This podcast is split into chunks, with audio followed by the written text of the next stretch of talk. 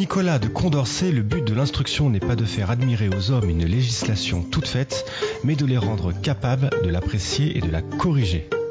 Bienvenue dans Parlons pas boulot, votre rendez-vous travail, emploi et formation sur Cause Commune 93.1 FM. La loi pour la liberté de choisir son avenir professionnel de 2018 a marqué le marché du travail et de la formation comme un aboutissement des lois qui se sont succédées depuis les années 70 et encore plus dans les années 2000. Tout se passe comme si rien n'était jamais parfait lorsqu'il fallait résoudre cette énigme, ce paradoxe entre l'apprentissage tout au long de la vie qui est par définition fluctuant, tacite et même invisible et le besoin de l'encadrer légalement. Alors plus on fait des lois, plus on fait des lois, mais il n'est pas dit que le grand public s'y retrouve encore. À quoi sert la formation professionnelle ou autrement posé, à qui sert la formation professionnelle? C'est la question que je vais soumettre à René Bagorski, président de l'AFREF. Bonjour René. Bonjour. Alors euh, là, je lance euh, déjà tout de suite euh, beaucoup de choses. À quoi sert la, la, formation professionnelle? C'est une question évidemment qui est qui est très large, mais qu'est-ce qu'on pourrait en dire en, en, quelques mots? À quoi ça sert finalement? À rien et à tout rien, parce qu'en fait, on a l'impression que c'est devenu en fait euh, simplement un mot et à chaque fois qu'il y a quelque chose qui va pas, on va dire il faut de la formation. Et à tout, en fait, c'est que c'est quand même un moyen qui contribue à la fois à une identité sociale et à une identité professionnelle, et que cette identité sociale et cette identité professionnelle, c'est ce qu'attendent en fait les différents acteurs et notamment le marché du travail pour embaucher des, euh, des personnes et pour des personnes en fait d'avoir quelque chose à opposer à des employeurs dans le cadre de leur parcours professionnel. Ok, oui, je me doutais que ça te ferait écho parce que là, en fait, dans ce que tu dis, tu dis que la formation est, pas un but en soi quelque part, donc elle, elle sert à rien parce qu'elle n'a pas euh, un objectif en soi, mais elle sert à tout parce que les différents acteurs peuvent s'approprier la formation professionnelle. Là, j'entends dans ce que tu dis déjà que ça sert à une identité sociale et professionnelle, donc ça sert aux gens qui suivent des formations et acquiert de nouvelles compétences, mais ça sert aussi du côté des entreprises euh, à, euh, à, développer les, les, compétences des collaborateurs. Donc ce sont euh, deux, deux approches et deux appropriations différentes de la formation. Alors on a souvent l'expression gagnant-gagnant où un individu et, un collectif qui est l'entreprise s'y retrouvent, mais peut-être euh, tu parlais de la loi de 2018 comme étant l'aboutissement de tout un processus euh, législatif et euh, notamment de loi sur la formation. Moi je dis toujours que la loi de 2018 n'est pas la énième loi sur la formation, mais la première loi sur la gestion par les compétences, ce qui change un peu les choses puisque jusqu'à présent quand on voulait monter le niveau de qualification de quelqu'un, on disait qu'on allait le former. Là aujourd'hui, on va d'abord chercher les compétences qui sont les compétences acquises et compléter ces compétences par rapport à un objectif qui est un objectif qui est identifié, que ce soit dans le cadre d'une entreprise, d'un secteur d'activité ou d'un territoire. Donc à partir du moment où on est dans ce concept-là, la réflexion sur la notion de compétence, c'est autre chose que faire de la formation. Et l'individu acteur et c'est un mot qui revient en permanence dans la loi de 2018, c'est quelque chose que moi je récuse parce qu'en fait, euh, pour être, moi la définition d'un acteur, c'est quelqu'un qui euh, à qui on écrit un rôle et que ce rôle est joué sous l'autorité d'un metteur en scène dans un cadre déterminé. Mmh. Si euh, et donc et un auteur, c'est quelqu'un qui écrit sa propre partition. Le risque qu'on a aujourd'hui, c'est que pour répondre aux besoins de l'économie, alors juste un rappel, la loi de 2018 elle a trois objectifs premier objectif, c'est la compétitivité des entreprises. Le deuxième, c'est la sécurisation des parcours des, euh, des salariés. Le troisième, c'est l'insertion dans l'emploi des personnes les plus éloignées. Mhm. À partir du moment où on a ces trois objectifs-là qui sont inscrits dans la loi, tout le reste du système, il fonctionne euh, ce sont, ne sont que des moyens pour atteindre ces objectifs-là. Et donc l'autonomie de l'individu, tu as dit que la loi s'appelait pour la liberté de choisir son avenir professionnel. Moi, ce que je trouve limitatif dans cette loi, c'est que pour moi, il n'y a pas de liberté sans autonomie. Or, l'autonomie d'un individu, c'est pour ça que je parle d'acteur et d'auteur, l'autonomie d'un individu pour pouvoir réaliser un objectif personnel reste relativement restreint puisque on a un système qui est enserré dans des priorités les trois priorités que j'ai énoncées, qui sont les priorités de la loi, les priorités des partenaires sociaux par rapport en fait à des objectifs sectoriels et les priorités d'entreprise par rapport à sa compétitivité. Et on demande à un individu de s'inscrire dans ces priorités-là Et donc, il est libre de choisir son avenir professionnel, mais dans des priorités déjà déterminées.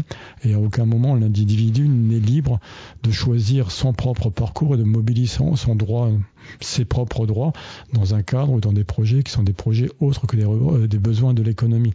Donc, la notion de formation, tu as cité Condorcet, la formation n'est pas uniquement un moyen de monter son niveau professionnel, la formation ou l'éducation, parce que Condorcet parlait d'éducation, c'est un moyen aussi, Condorcet disait, c'est un moyen de d'argumenter contre les puissants, c'est-à-dire que c'est un moyen aussi de pouvoir raisonner, c'est pouvoir un moyen de faire un pas de côté et d'être en capacité d'être son propre auteur avec à un moment donné ses propres choix dans des cadres qui peuvent être déterminés Mmh. mais surtout en les choisissant et pas en les subissant. Je crains que si on fait un premier bilan de 2018, on est plus dans des cadres, dans un cadre choisi, subi pendant que dans un cadre choisi. Oui, on entendait euh, Nicolas de Condorcet dans, le générique euh, de l'instruction euh, commune pour les enfants dans son ouvrage sur l'instruction publique. Donc oui, donc, on est en 1792. Et Condorcet, disait, Condorcet disait qu'il fallait sortir des fourches codines de l'enfance et de, de, l'éducation reçue à l'école et que la formation tout au long de la vie était quelque chose qui permettait à un individu de, devenir à la fois un citoyen, quelqu'un qui est capable d'assumer ses, euh, besoins, etc. Donc on, on voit bien que l'individu au centre, c'est quelque chose d'important. Maintenant, l'individu, il est dans un contexte, quel que soit le contexte, mais c'est jusqu'à quel point le contexte est coercitif Et jusqu'à quel point l'individu a une forme de liberté. Dernière phrase de Condorcet que j'aime beaucoup, il disait est-ce qu'il y aurait d'un côté des gens qui raisonnent? Et de l'autre côté des euh, gens qui croient, d'un côté des maîtres, de l'autre côté des esclaves.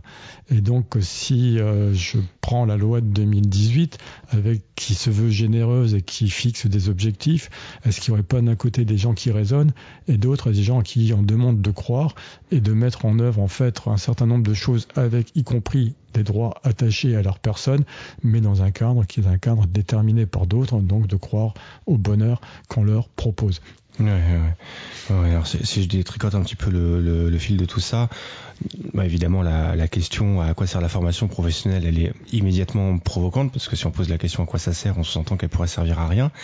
Euh, on a commencé par dire qu'elle sert euh, du point de vue de l'individu et, et, et, du point de vue de l'économie, et la loi Avenir Pro, à travers ses objectifs, elle raconte un petit peu ça. Mais ce qui est étonnant, c'est que, effectivement, je voulais dans l'introduction rappeler la loi pour la liberté de choisir son avenir professionnel. On, souvent on dit la loi Avenir Pro, mais l'intitulé complet c'est ça.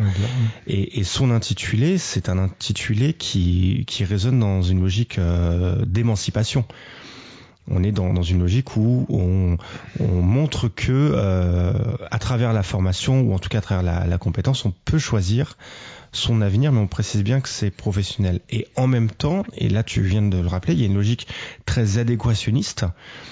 Et l'adéquation et l'émancipation, c'est des concepts qui sont plutôt en tension, des concepts politiques. L'adéquation au sens où euh, les, la montée en compétence doit être cohérente par rapport à un, système économique et un, et un, marché du travail, répondre à des besoins d'entreprise. Donc en fait, toi, ce que tu dis, c'est que oui, il existe une liberté, mais en fait, cette liberté est circonscrite, elle est limitée dans, dans un champ donné qui est le champ euh, de l'entreprise. Qui est le champ de qui est le champ professionnel puisqu'en fait si on regarde aujourd'hui on parle de certification professionnelle on parle de on parle de bloc de compétences on parle de certification professionnelle. On, on est à un moment donné tout est tourné autour de l'aspect du euh, de, de l'aspect professionnel. Si on regarde la loi, les, les différentes lois dont tu parlais tout à l'heure jusqu'en 2004, on parlait d'éducation permanente. La loi de l'or, c'était la formation continue inscrite dans l'éducation permanente. On parlait 1971. Ouais, on parlait pardon. On parlait pas de formation. Euh, mm. On parlait pas de formation euh, professionnelle. Le grand changement, c'est en 2003, les partenaires sociaux négocient un accord national interprofessionnel qui s'appelle formation tout au long de la vie professionnelle. La loi de 2004, dite loi Dion, euh, Fillon, change en fait un mot de place et ça devient la formation professionnelle tout au long de la vie. Vous voyez qu'en changeant juste un mot de place, on change la nature des choses. Et c'est en 2003-2004 aussi où on crée un droit individuel de la formation, donc attaché à la personne. Mais ce premier droit, en fait, il est inscrit pleinement dans un lien de subordination parce que seuls les salariés peuvent en bénéficier. Mais les salariés qui en bénéficient, pardon, s'ils veulent le mobiliser, ils vont en fait être obligés de demander l'autorisation de l'employeur sur la nature de la formation. Et c'est l'employeur qui accepte ou qui refuse. Dans le même temps, le congé individuel de formation qui était dans la finalité de l'éducation permanente, la loi le change et ça devient en fait la finalité devient de la formation professionnelle tout au long de la vie. Donc on voit bien que les, paradigmes évoluent fortement.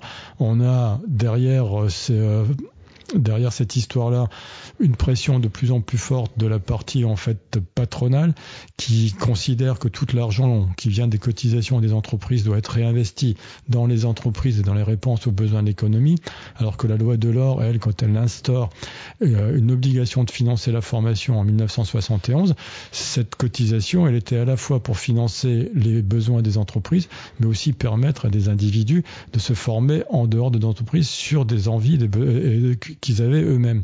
Ce, cela aujourd'hui, c'est plus possible.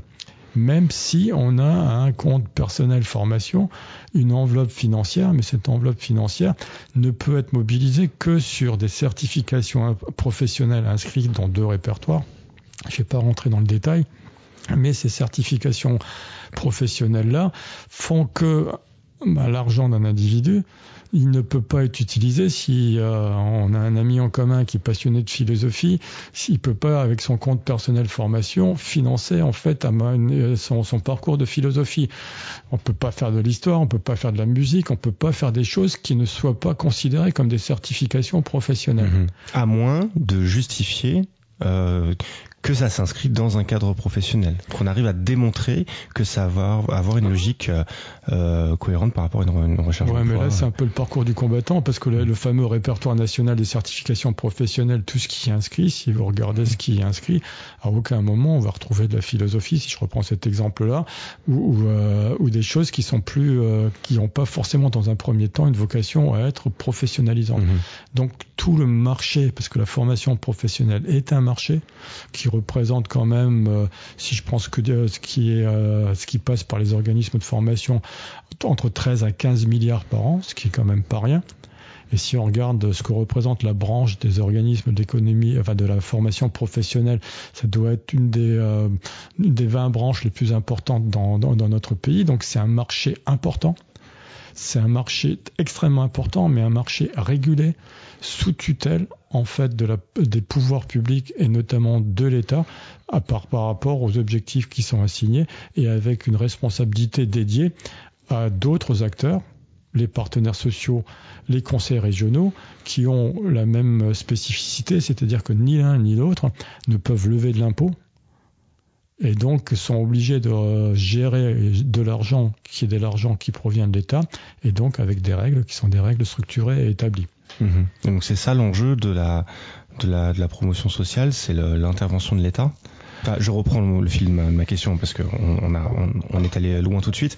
Euh, euh, tu disais qu'à partir de 2004, euh, les, partenaires sociaux et en particulier le patronat a dit les cotisations des entreprises doivent servir aux compétences des entreprises d'un certain point de vue, c'est pas totalement illogique de se dire que celui qui paye peut avoir un droit de regard sur l'utilisation de, l'argent qui, euh, qui en est faite. Et si en même temps on dit que ça doit servir à une promotion sociale, c'est-à-dire que dans le CPF on doit trouver des formations qui servent à autre chose, quelque chose de professionnalisant, euh, euh, qu'est-ce qui nous permet de, de dire ça et de et, d'avancer ça? C'est le fait que l'État intervient dans le dans le financement de la formation? On, va essayer de décortiquer un petit peu. La première chose, c'est que les cotisations des entreprises sont calculées sur la masse salariale brute des entreprises. Donc, ce veut dire qu'une entreprise, quand elle rémunère ses collaborateurs, elle les rémunère en fait dans le cadre d'un contrat de travail et avec un lien de subordination par rapport à un certain nombre d'activités qui sont inscrites dans ce, ce contrat de travail. Ça, c'est la première chose. La deuxième chose, c'est que quand l'entreprise gagne de l'argent parce qu'il y a des salariés qui travaillent, et que ces salariés de travail, en fait, permettent à l'entreprise de se développer et d'engranger de l'argent. Et donc derrière, en, fait, le fait que ce soit basé sur la, euh, sur la masse salariale brute, c'est effectivement de l'argent, enfin, c'est une somme d'argent qui correspond à une euh, de, de dirait une charge, mais quelque part c'est pas une charge puisque c'est un investissement de l'entreprise sur des têtes qu'on a de, collaborateurs pour qu'ils mettent en œuvre en fait une, stratégie d'entreprise. Mhm. Donc quelque part le salaire et avec les cotisations afférentes, c'est et notamment les cotisations afférentes sont du salaire différé. Et donc à partir du moment où les cotisations des entreprises sont calculées sur la masse salariale brute, ce sont à mon sens des, euh, du salaire différé et un salaire différé dont, pouvait, devrait pouvoir bénéficier un, salarié sans avoir à rentrer dans les fourches codines des de, de priorités des uns et des autres parce que quand on est malade, quand on va voir un médecin ou quand on prend sa retraite on va pas demander si on rentre dans les priorités. À un moment donné, c'est un droit. à partir du moment où aujourd'hui, en fait, euh, la cotisation, elle est basée, l'employeur dit, il n'y a que lui qui paye cette cotisation, ça permet aussi à d'aucuns de dire, bah, puisque c'est l'employeur qui paye, c'est ce que tu viens de mmh. dire, à partir du moment où c'est l'employeur qui paye, l'employeur a tous les droits. Or, euh, il faut peut-être tirer un peu plus sur le fil. Les salaires sont le résultat d'une richesse produite de l'entreprise et les, les, collaborateurs contribuent à la production de cette richesse produite et contribuant à cette richesse produite, quelque part derrière, il y a peut-être aussi un droit à, à avoir qui soit pas un, un, droit totalement corseté. Et finalement, la question qu'on peut se poser, est-ce qu'on peut, dans notre société aujourd'hui, sortir d'un lien de subordination, que ce soit le contrat de travail, donc le, un salarié à l'égard de l'employeur, que ce soit en dehors de, l'entreprise et les différents acteurs à l'égard de l'État, parce que l'État est le, régulateur des, euh, du, financement. Donc là, on a, quelques questions assez intéressantes à, se poser. Oui, tu dis que le, le que la, formation est basée sur la, sur la masse salariale, donc c'est 1% de la masse. Euh, un peu plus aujourd'hui, 1,68 même. 1,68, oui, la, les cotisations euh, des entreprises pour, pour la formation. Euh, si, si, je, le, si je tire le fil, il y, a une, il y a même une contradiction qui doit pas tout à fait un paradoxe, mais on ne doit pas être très loin, qui est que les entreprises euh, veulent que le, le, ou en tout cas ont insisté dès, 2004 que la, formation ne serve qu'à du, du, professionnel pour garder la main mmh. sur sur la, la, formation et son utilité. Euh, mais par ailleurs, ça reste toujours un outil d'émancipation puisque la formation peut très bien servir à un salarié pour aller dans une autre entreprise et même dans une entreprise concurrente. Donc que, que le, les patrons soient d'accord ou non, la formation professionnelle servira toujours euh, à, l'utilisation que le salarié en fait, et même si elle est très bornée, elle peut toujours servir à, aller euh, euh, ailleurs, aller dans une autre entreprise, ou en tout cas avoir une, mobilité professionnelle, y compris au sein de l'entreprise, mais en tout cas qui échappe d'une manière ou d'une autre aux décisions patronales. Oui, mais on, est quand même euh, euh, dans une forme de, on reste dans un lien de subordination et avec derrière euh, le corollaire, c'est que seul le travail, alors pas le travail, seul l'emploi serait un moyen d'émancipation. C'est-à-dire qu'on ne pourrait être s'émanciper que parce qu'on a un contrat de travail, que ce contrat de travail est un lien de subordination, et que ce lien de subordination en contrepartie, c'est plus personne qui parle comme ça, mais je suis désolé, mais ce, contrat, l'argent qu'on touche, c'est en contrepartie, on vend sa, force de travail, mais en vendant sa force de travail, est-ce que c'est uniquement ce est-ce qu'il y a que ce moyen-là qui doit permettre l'émancipation? Ou est-ce qu'à un moment donné, l'émancipation ne peut pas se faire en dehors de l'entreprise dans d'autres activités qui sont des activités euh, euh, animateur bénévole d'une radio. Euh, par exemple, exactement. Par, exemple, on est sur un travail mais qui n'est pas un emploi et pas un lien de subordination. C'est comment, dans ce cadre-là, on peut aussi avoir un certain nombre de, de droits qui sont des droits attachés à la personne et pas forcément euh, corsetés. J'utilise souvent ce mot, mais corsetés par des priorités qui doivent répondre aux besoins de l'économie. Mhm. C'est, un, ouais, ça fait partie des, des, paradoxes aujourd'hui. Et ça, on l'a perdu depuis, euh, depuis 2004, cette idée. Ça doit peut-être un petit peu avant d'ailleurs. On l'a déjà perdu, je pense que depuis depuis plus longtemps, parce que euh, faut pas oublier que quand euh, la loi de, de l'or de 71 arrive en plein dans le, c'est on est encore dans les 30 glorieuses. Donc une économie qui marche du tonnerre de Dieu et avec un tiers simplement de la population ouvrière. Il ne faut pas oublier non plus que dans ces années-là, le monde ouvrier représentait un pourcentage extrêmement important de la population active. Un tiers seulement des, ouvriers qui avaient une certification, un, professionnel, un CAP, un, brevet ou que, sais-je encore. Donc un tiers seulement. L'objectif, c'était de faire monter le niveau de qualification, mais aussi monter le niveau de qualification par rapport à l'évolution en fait des technologies et l'évolution en fait du, du travail, qui demandait à ce que les gens aient un peu plus de compétences que ce qu'ils avaient qu'en rentrant sur le marché du travail et en se formant directement sur le tas dans les entreprises, qu'ont fait un bon nombre de personnes. C'était plutôt euh, donc euh, on réfléchissait en termes de promotion sociale, en termes d'émancipation, en termes d'effort personnel. Ce qui va se passer c'est que deux ans après la loi de 71, le premier choc pétrolier va changer complètement la donne, puisqu'on va passer d'une période où on était dans un chômage quasiment résiduel à une période où le chômage commence à arriver et arrive de façon extrêmement forte et où la formation va être utilisée non plus comme un moyen d'émancipation des individus et un moyen de développement des, des entreprises, mais va devenir un moyen de défense des entreprises en choisissant les, les, collaborateurs entre guillemets les plus compétents à qui on va continuer en fait de donner de la formation pour que eux restent au sein de l'entreprise et soient une valeur ajoutée de l'entreprise. Et on aura un deuxième type de collaborateurs. C'est ceux qui vont se retrouver euh, alors, ça s'appelait pas Pôle Emploi à l'époque, mais c'était quand même, euh, c'était le même principe, et à qui on va éventuellement donner des formations, mais des formations qui leur permettent de réintégrer d'autres entreprises ou de rester sur le marché du travail. On n'était plus du tout dans une logique en fait où d'un seul coup on avait un taux de croissance qui était à non pas à deux chiffres, mais un taux de croissance important, et ce qui permettait un développement d'entreprise et en fait euh, du travail, euh, non pas pour tout le monde, mais pour une grande partie de la population.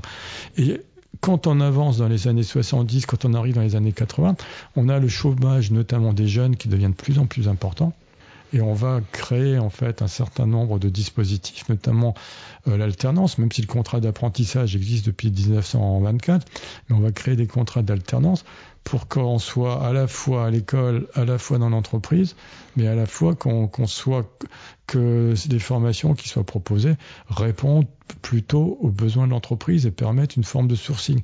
Et donc on a un autre univers qui se met en place qu'un univers uniquement que d'émancipation et de promotion sociale, mais bien à un moment donné d'insertion dans l'emploi des personnes qui en sont éloignées et notamment les jeunes et on reproche à l'éducation nationale à ce moment-là de ne pas être capable de former en, fonction des, besoins du marché. Mmh.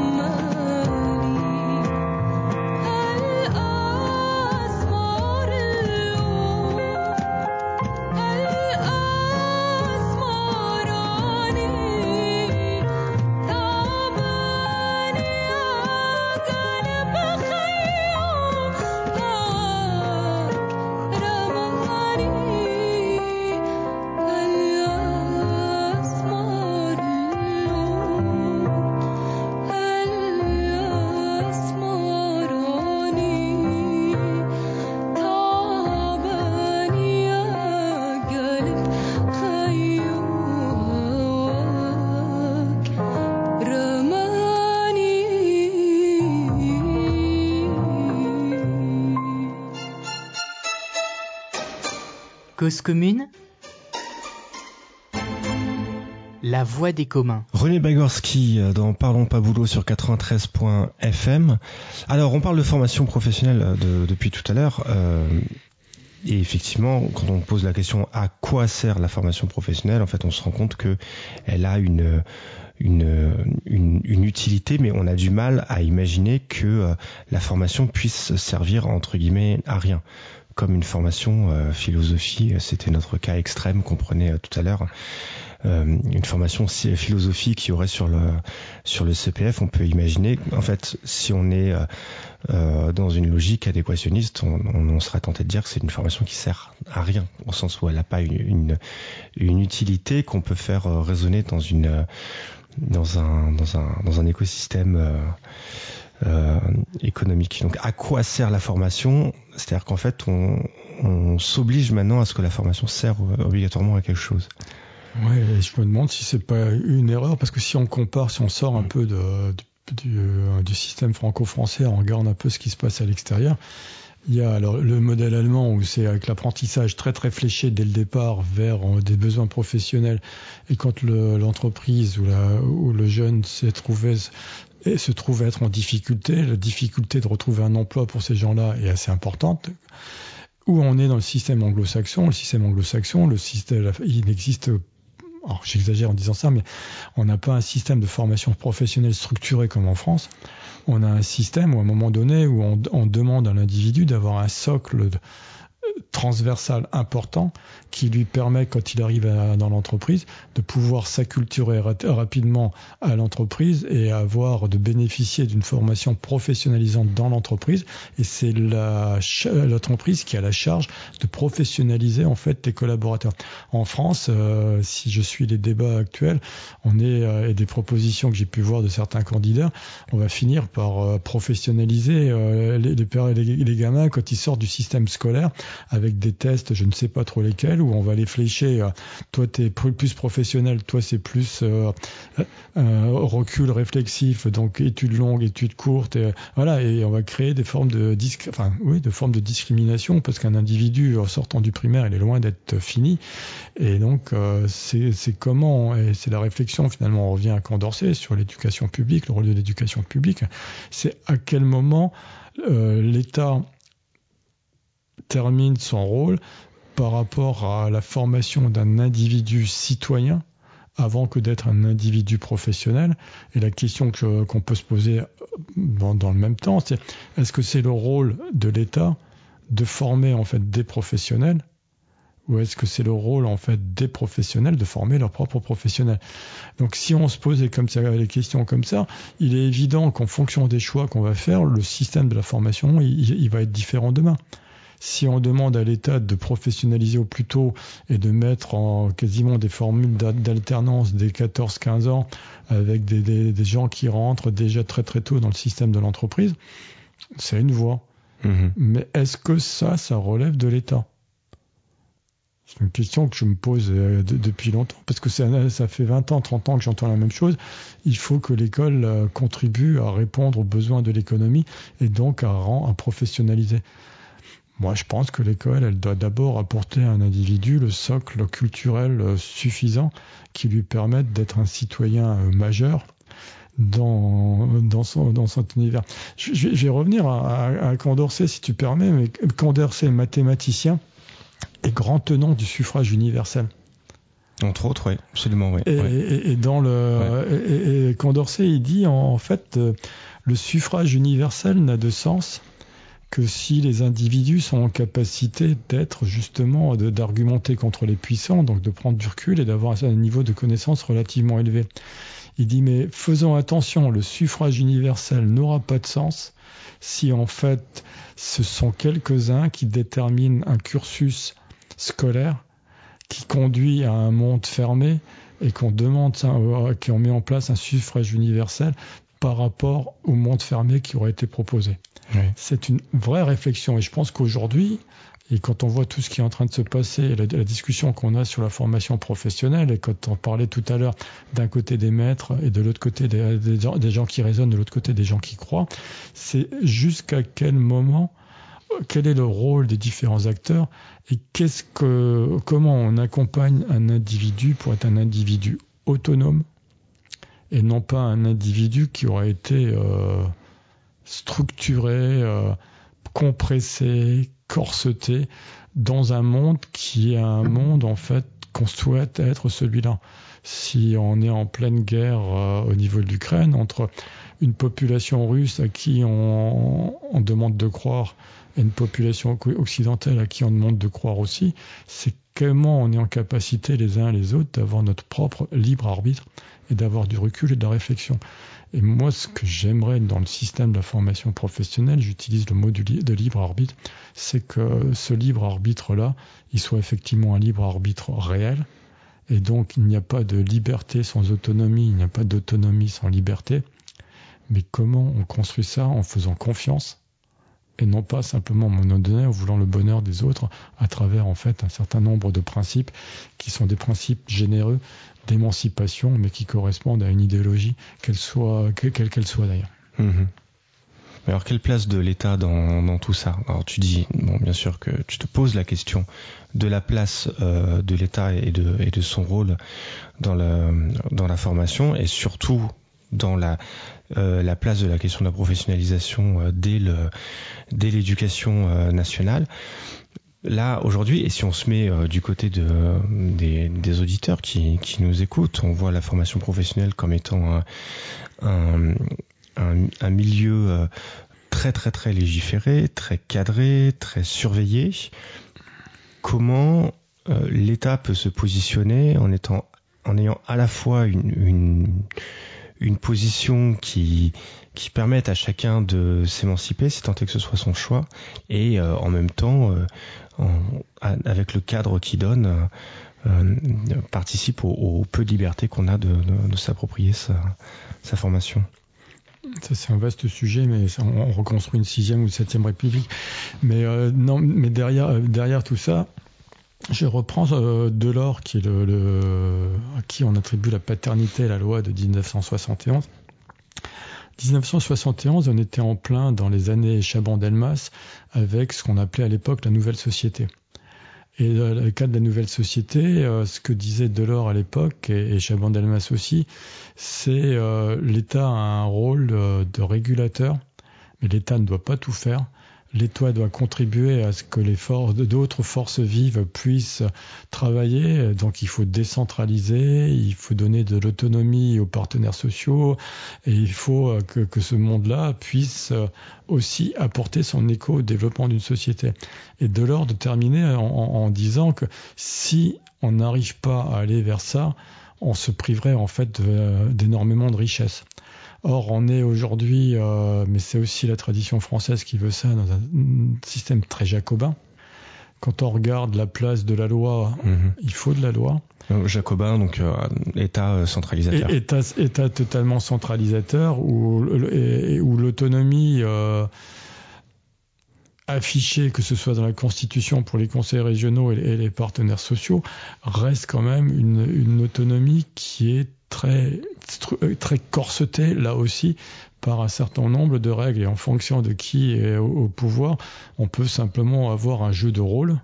Et quand on voit la place du Parlement dans le dernier quinquennat, c'est quand même assez effrayant de voir à quel point il y a peu de place pour euh, un pouvoir législatif en dehors de décisions qui étaient des décisions euh, prises au niveau gouvernemental. Le rôle de l'État, il est régulateur. En État régulateur, il contribue à ce qui est une forme. Alors, il y a marqué égalité, fraternité, liberté, égalité, fraternité sur le fronton des mairies. Moi, je préférais parler d'équité. Le rôle de l'État, c'est de contribuer en fait à l'équité, c'est de contribuer à ce que chaque individu, de là où il part, puisse avoir un parcours qui soit un parcours qui lui permette de construire son projet de vie et son projet personnel, accompagné par l'État, puisque l'État a quand même un rôle de garant du développement de l'ensemble de ses citoyens. Donc un État qui donne des, peut donner des perspectives, un État qui accepte que d'autres viennent enrichir ce qui a été décidé et puis d'arriver de travailler ensemble. Je me souviens un jour, j'avais euh, dans le cadre d'un projet européen, je m'étais retrouvé avec un ancien capitaine de marine marchande. Et puis il me dit dans la vie, il y a trois types de gens. Il y a ceux qui ont des idées, ceux qui discutent les idées des autres et ceux qui parlent des autres. Et euh, on, peut mettre ça aussi sur euh, par rapport à la question concernant l'État.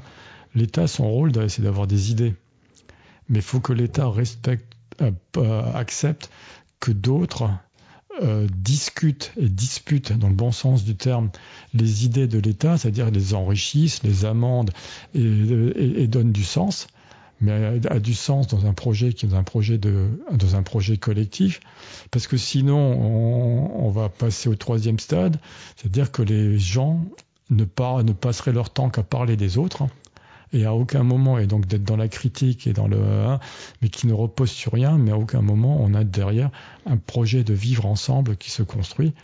Aujourd'hui, moi, ce que je constate dans cette campagne présidentielle, c'est que je ne vois pas quel est le projet de société proposé par les candidats, quels qu'ils soient mais derrière ce projet de société des candidats, quels qu'ils soient, c'est aujourd'hui, c'est qu'est-ce qu'on a à disputer ensemble, à discuter ensemble collectivement pour pouvoir avancer, et la formation pouvant être un moyen, mais sans et certainement pas une fin en soi d'un projet qui fait que le vivre ensemble trouve du sens, quelles que soient les clés d'entrée qu'on a les uns et les autres, mais justement d'apprendre le respect des clés mmh. d'entrée et de pouvoir euh, avancer comme ça. Et par ailleurs, on peut légitimement se poser la question dans la mesure où les gouvernements successifs euh, depuis le début des années 2000 euh, ont participé à une construction de la loi autour de la formation professionnelle qui euh, sensiblement tendait vers à peu près la même euh, les mêmes horizons et les, et les mêmes buts. On est passé du CIF, DIF, CPF, toutes sortes d'acronymes qui en fait tendent vers la même logique, les mêmes les mêmes résultats avec des gouvernements qui se sont succédés, qui étaient gauche, droite, centre, qui ont finalement construit à peu près la même chose. Mais là, on a, alors, si j'utilise le terme d'originalité, c'est peut-être pas le bon, mais euh, tu parlais des différentes lois. Euh, en, Europe, il y a trois pays où il y a une obligation de cotisation des entreprises pour la formation professionnelle. C'est la France, l'Italie et l'Espagne. L'Italie et l'Espagne, en fait, euh, les cotisations servent à la formation des demandeurs d'emploi et sont gérées de façon paritaire ou à, paritaire d'un côté et puis l'État et les régions de l'autre. En France, on a un système qui est d'une complexité qui est, euh, enfin, aller expliquer à un étranger comment fonctionne la formation professionnelle en France avec les différents trucs, c'est quand même un, vaste labyrinthe. Mm-hmm. Et donc, est-ce qu'il y a nécessité là aujourd'hui à continuer dans une logique, mais on revient sur le rôle de l'État. Est-ce que dans, dans une logique, en fait, il y a une cotisation qui est sous l'autorité de l'État et redistribué par l'État à différents acteurs Ou est-ce qu'à un moment donné, on revient sur ce qui était finalement ce que disait euh, la loi Delors et ce que disait Delors et Chaban-Delmas, c'est de donner de l'autonomie euh, à d'autres acteurs pour que ces autres acteurs-là construisent en fonction de leur réalité ou sectorielle ou territoriale des projets qui soient des projets qui soient pas uniquement que des projets régulateurs qui tombent d'en haut et où on veut quelque part le bonheur de tout le monde mais de façon assez uniforme. Mmh. Mais lesquels d'acteurs? Du coup, conseils régionaux et branches professionnelles? Oh, Oui, mais aussi entreprises et individus, parce que si, si on regarde le système aujourd'hui de la formation professionnelle, il y a, euh, il y a un acteur central qui est l'État, qui à travers la loi fixe des objectifs et dans cette loi détermine des moyens pour, euh, euh, pour aboutir aux résultats. Dans les moyens qu'il donne, il, donne des moyens à d'autres acteurs. Il donne des acteurs aux conseils régionaux. Et les conseils régionaux, en fait, c'est quoi leur prérogative? C'est les demandeurs d'emploi, c'est les jeunes les plus éloignés, c'est ce périmètre-là, mais sur un niveau territorial. Et il y a d'autres euh, deuxième niveau d'acteurs qui sont les secteurs professionnels à travers les branches, qui ont un certain nombre de prérogatives. Et les entreprises à qui on donne des prérogatives et des responsabilités, et l'individu à qui on donne des prérogatives et des responsabilités. À partir du moment où on a ce jeu d'acteurs qui se met en place et que ce jeu d'acteurs, il est toujours sur la tutelle de l'État, parce que quels que soient les fonds utilisés par les différentes euh, instances et acteurs dont je viens de parler, ce sont toujours des fonds qui proviennent de l'État et que l'État a répartis sur les différents acteurs. Est-ce qu'il ne faut pas en fait changer les paradigmes et se dire on arrête avec les cotisations. Je fais vraiment euh, une provocation. Il n'y a personne qui dit aujourd'hui il faut arrêter les cotisations. Mais je pose la question est-ce qu'il ne faut pas arrêter les, cotisations? Et donc, du coup, les entreprises, euh, bah, ils ont des besoins en, formation. Il faut qu'ils élèvent leur niveau de compétence pour assurer leur compétitivité. Bah, c'est un investissement. Et c'est un investissement qui, doit être reconnu au même titre qu'un investissement matériel, qu'en étant un investissement immatériel. Et pourquoi pas derrière, si le législateur veut faire quelque chose, proposer une réduction de, euh, une déduction fiscale. On a l'individu aujourd'hui à qui on donne de l'argent mais dans des cadres déterminés, est-ce que plutôt que de donner de l'argent à un individu, si cet individu-là peut euh, dépenser lui-même ou veut dépenser lui-même, est-ce qu'on peut pas lui donner aussi une euh, euh, considérer qu'il y a une déduction fiscale et que l'individu à ce moment-là devient son propre auteur de son propre parcours? Et puis, il y a, alors, ça peut pas être pour tous les publics, parce que là, après, il faudrait qu'on affine. Si on prend le, le, niveau des secteurs euh, économiques, des branches professionnelles, qu'est-ce qui empêche aujourd'hui des branches de faire ce qu'on appelle des accords conventionnels, donc qui ne sont pas, qui ne relèvent pas de la loi, mais qui, euh, où la loi dirait simplement, on permet de faire ça, un accord, des accords conventionnels, avec des priorités dans ces, dans ces accords-là, des enveloppes qui soient des enveloppes qui soient imposées aux différents secteurs d'activité concernés, et puis euh, derrière une gestion de ces fonds-là par les partenaires sociaux, mhm. pas forcément sous l'outil euh, sous l'État. Et si je prends nos conseils régionaux, nos conseils régionaux aujourd'hui, on est dans une décentralisation. Euh, on a décentralisé un système sans donner de moyens financiers propres, leur permettre d'avoir des moyens financiers propres puisque les financements des conseils régionaux, c'est une dotation décentralisation, c'est des fonds qui proviennent de l'Europe, c'est des fonds qui proviennent de l'État pour la, pour l'apprentissage, et c'est la, taxe pétrole, la TIPP là, qui permet de financer les politiques des conseils régionaux.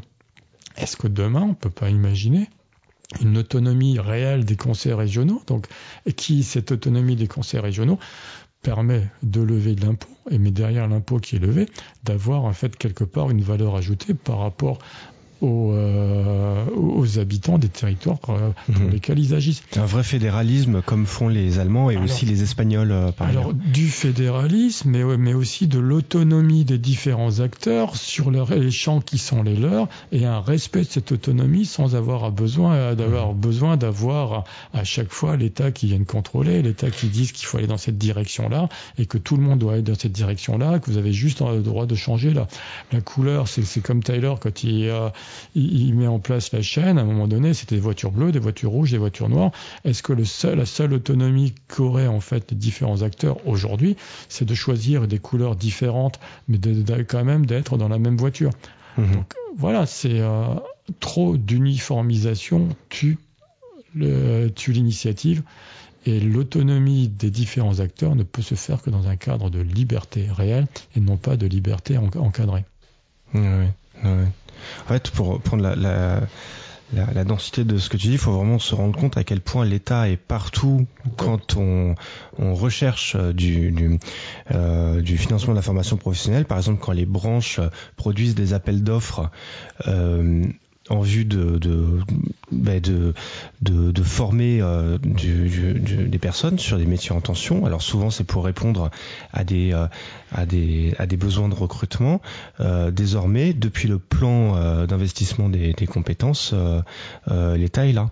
Au titre de l'axe 3 en particulier, du, du PIC, maintenant, quand on a l'appel d'offres, c'est écrit, euh, il va falloir passer par la plateforme, la plateforme Keros, qui est un, un système de formulaire de Pôle emploi, alors que c'est les, branches qui ont produit leur appel d'offres. Mais de toute façon, tout le système de la formation professionnelle est financé par des fonds publics. Et donc, euh, qui dit fonds public dit en fait État garant. Bah, les branches, du coup. Bah, les branches, l'argent qu'ils vont utiliser dans le cadre de ce que tu énonçais, là, le plan d'investissement en compétences, c'est une enveloppe. Ah oui, d'accord. Non, mais je disais pas ça comme ça. C'est qu'en fait, le, le, le PIC, enfin, alors, c'était pour pas dire l'acronyme POEC.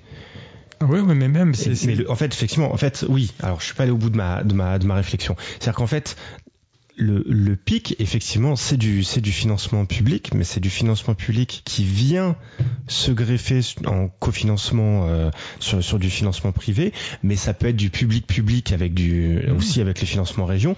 Mais le fait de mettre un centime dans un financement euh, ça donne l'impression d'arranger les cofinanceurs qui se disent bon bah l'État va nous aider un petit peu, mais c'est aussi surtout un moyen à l'État de contrôler et d'uniformiser la formation. c'est ça aussi. Mais quand on regarde euh, l'argent, il y a de- du plan d'investissement en compétences, il est complété par de l'argent qui vient euh, des branches professionnelles.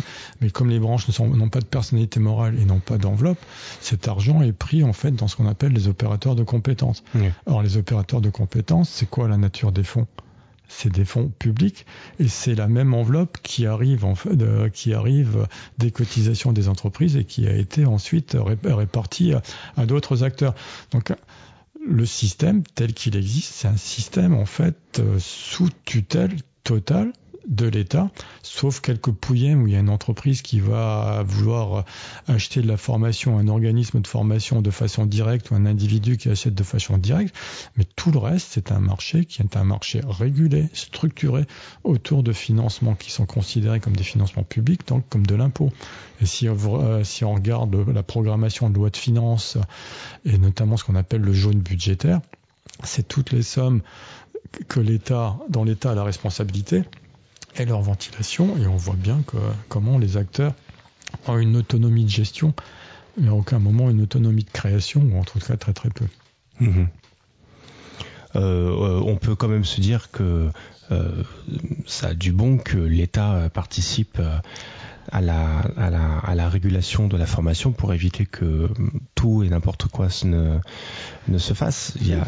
Mais, c'est la contradiction de la loi, c'est à la fois l'État euh, régule, l'État contrôle, mais dans le même temps, euh, il y a un vrai marché de la formation qui a été créé, et notamment si on prend le développement de l'apprentissage, l'apprentissage avant était un univers totalement subventionné et aujourd'hui c'est un univers qui est rentré dans les, dans, dans les fourches codines du marché, mais avec quand même des règles qui restent des règles déterminées par l'État, notamment sur les tarifs de prise en charge, etc. On mmh. n'est pas dans un marché euh, libre.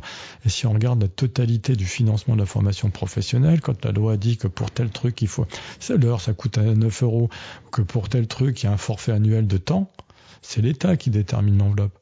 C'est l'État qui derrière donne de l'autonomie euh, aux acteurs, enfin de l'autonomie, une certaine forme d'autonomie aux acteurs, mais dans un cadre qu'elle aura toujours déterminé et régulé.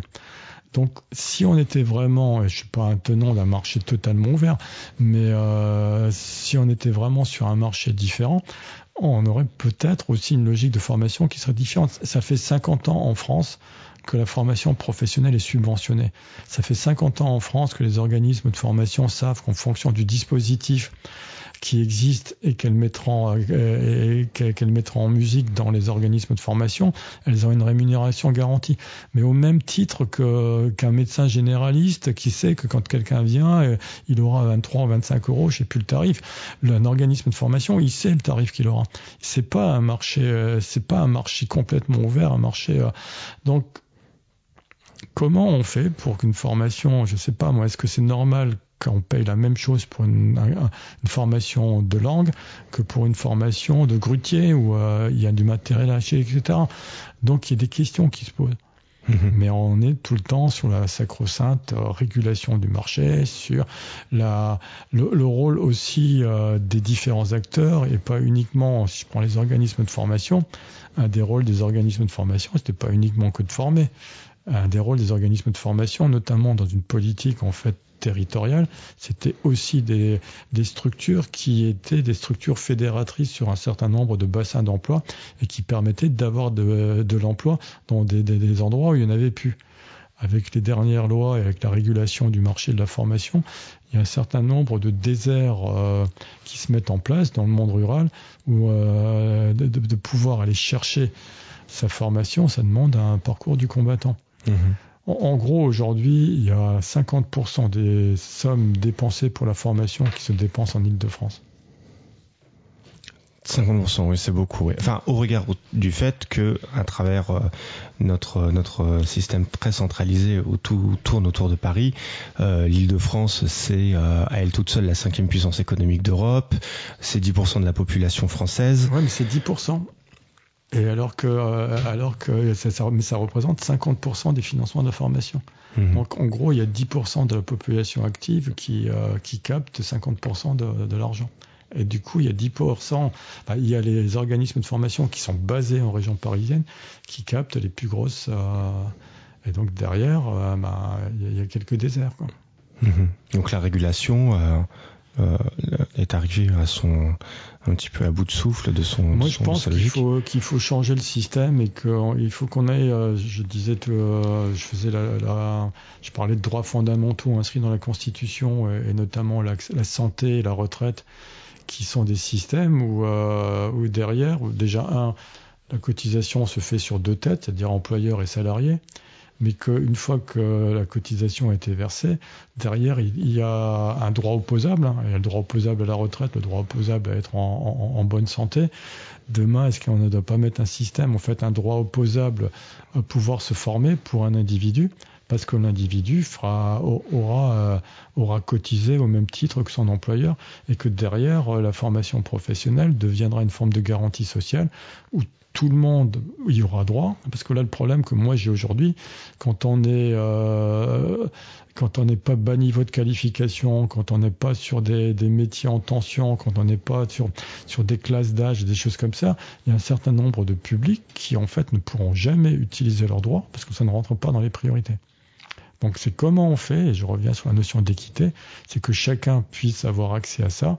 Et moi, je pense que chacun devrait pouvoir y avoir accès demain, parce que la formation serait réfléchie comme étant une garantie sociale, et non pas simplement comme un truc qui doit répondre aux besoins de l'économie, ce qui change un peu la, clé d'entrée.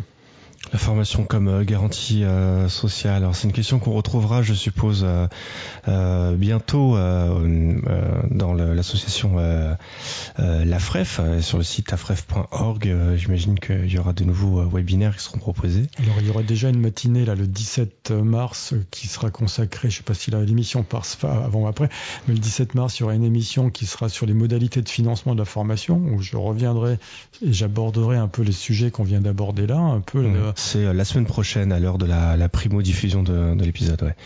Et, donc euh, il y a les 17 et puis je, vais organiser un webinaire euh, dont le titre sera la formation professionnelle, deux points, le sixième risque de la protection sociale, point d'interrogation. Et simplement, mon donné, c'est je veux pas être à, apporter des réponses, mais dans tout ce que je dis, en tout cas, j'essaie d'abord de poser des questions et en posant les questions, c'est de se dire, mais est-ce que les choses telles qu'elles sont aujourd'hui ont encore du sens? Et comment la formation professionnelle, la gestion par les compétences, qui est euh, l'essence de la loi de 2018, est finalement un moyen de vivre ensemble et, le vivre ensemble, ça veut dire quoi? Sur un projet de société qui soit pas juste un projet de société de réponse utilitariste. Je crois que, je peux citer Lucie Tanguy, il y a déjà 30 ans, disait l'impossible adéquation emploi-formation. Mhm. Et pourtant, 30 ans après, on est toujours en train de nous bassiner avec l'adéquation emploi-formation. C'est pour ça que je dis, il faut à un moment donné prendre le temps de se dire qu'est-ce qu'il faut à un individu pour être un individu autonome, auteur de son parcours dans une société qui est une société qui bouge à une vitesse euh, grand V. Moi, ça fait 40 ans que je bosse quasiment. Le monde, il a changé. Quoi. C'est, c'est, euh, il y a eu une, une, vraie révolution qui est, je crois, beaucoup plus forte que la révolution du 19e siècle. C'est comment on fait pour un individu, quelle que soit la place où il se trouve, d'avoir les moyens d'être demain un acteur, un auteur citoyen, un auteur de son parcours et un auteur tout court de sa vie. La question euh, euh, est ouverte. Euh, merci beaucoup euh, René.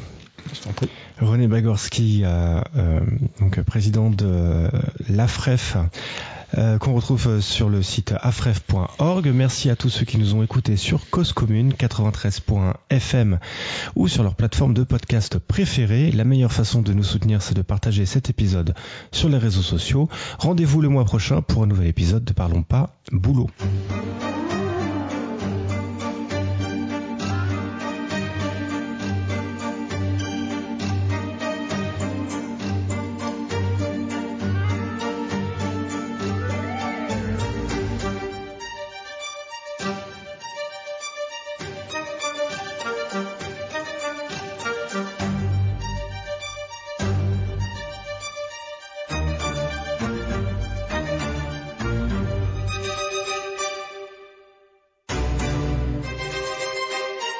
Cause commune?